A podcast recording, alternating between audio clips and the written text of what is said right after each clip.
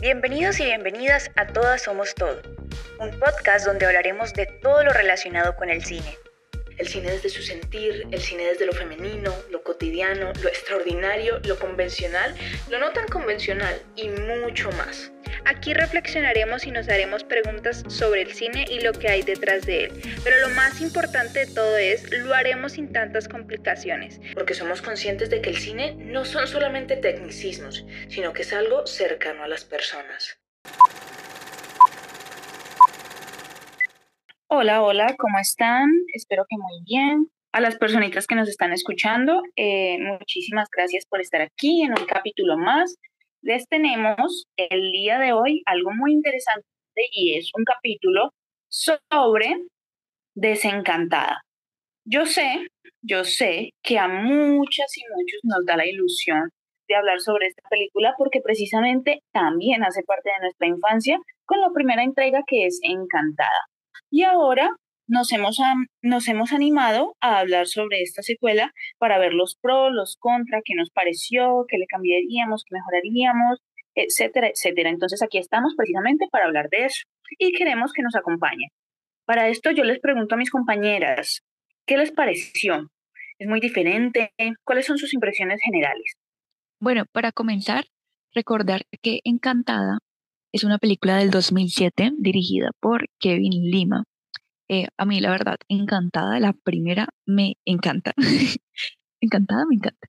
Recuerdo que la veía una y otra vez de niña, también la vi como dos veces ya más grande, porque no sé, es como esa película confort y me gustaba un poco como todo esto de cómo comenzaba con los dibujos animados y el mundo de Andalasia y luego llegando a Nueva York y como todo caótico y como, sí, o sea, me gustaba mucho eh, y como toda la forma musical, o sea, me, encantaba la película y como que trataba un poco de, de construir mm, la idea de los cuentos de hadas y todo esto. Ya Desencantada es, pues obvio, de este año y la dirige Adam Shankman, eh, trayendo pues otra vez eh, a los mismos actores, a Amy Adams claramente y pues con otro par de repertorio, eh, o sea, algunos actores más. Mm, no me gustó tanto como creía, la verdad.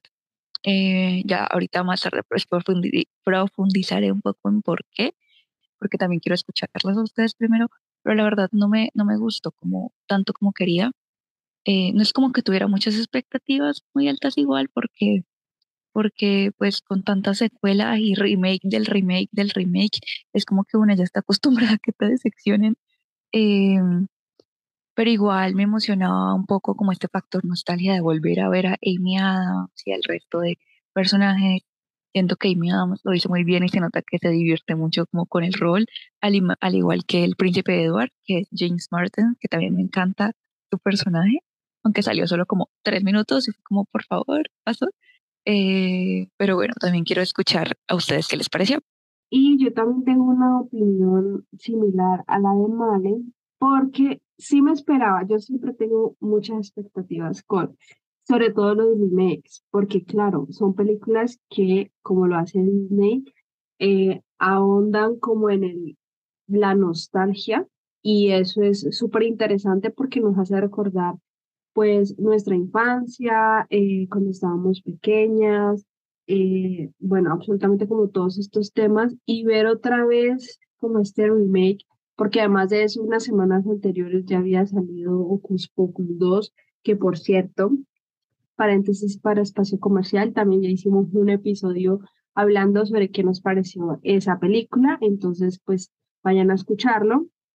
Y eh, ahora con este tema de Desencantada, y empezando que por el título, la verdad, fue algo inusual. Pensé que iba a ser como, o sea, es algo diferente, porque nunca me llegué a imaginar como desencantada, sino como Encantada 2 y otro título o eslogan, o sí, otra cosa, pero desencantada. Y en inglés también es igual, ¿no? Pero bueno, es súper loco eso.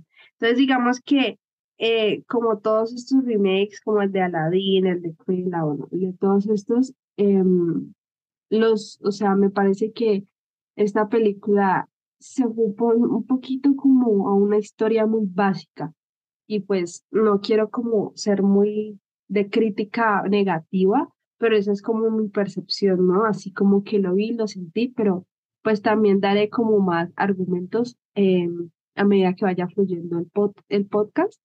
Pero eh, sí, me esperaba más, la verdad. Yo también tengo la misma sensación, es decir, siento que esta primera, esta segunda entrega no me atrapó mucho como la primera. Quiero creer que no solamente se trata de porque hemos crecido y vemos la vida de forma distinta, sino también porque, pues digamos que faltó como una chispa y esa chispa creo que se centra en el componente de que esperaba algo más de la narrativa, me sorprendió mucho, spoiler alert, pues que exploraran como con... Eh, digamos, la faceta buena y mala de un personaje que siempre habíamos conocido, conocido por ser tan transparente y tan alegre y tan vivaz como lo era eh, el personaje de Amy Adams. Entonces, pues fue, digamos que una mezcla de emociones contradictorias. Pero no voy a negar que la película sí me entretuvo, me pareció chévere.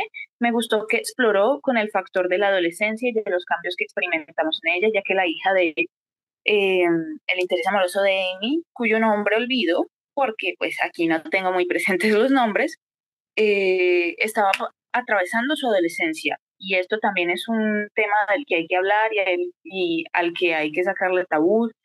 Y pues me gustó mucho también que se exploran los cambios, los nuevos comienzos. Y eso creo que es algo que también puede contribuir mucho a la historia pero sí me quedé con ganas de más, de sentir lo mismo que sentí cuando me vi la primera película.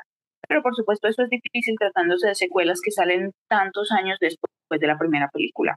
Porque sí se siente que han pasado muchos años de la primera película, creo que el final de la primera fue como súper perfecto. Bueno, o sea, me gusta en cierta parte la manera en que comienza eh, la peli, que está la ardilla Chip eh, contando como la historia y dice justo de eh, los cuentos de hadas siempre terminan con se casaron, comieron perdices y vivieron felices para siempre, pero dice que este feliz para siempre, pues no es así, o sea, eso me gustó, yo dije, uh, va a irse como por este lado, pero al final toma un lado extraño, como que, pues se llama desencantada porque trata justo como de eh, Giselle dándose cuenta y desencantándose también de esta realidad en la que vive y un poco pues que el mundo real no es un cuento de hadas y tiene sus dificultades, también lo de la adolescencia con Morgan, creo que se llama Morgan, la, la hija, eh, pero sí que creí que pudieron haber profundizado más en este tema precisamente del desencanto,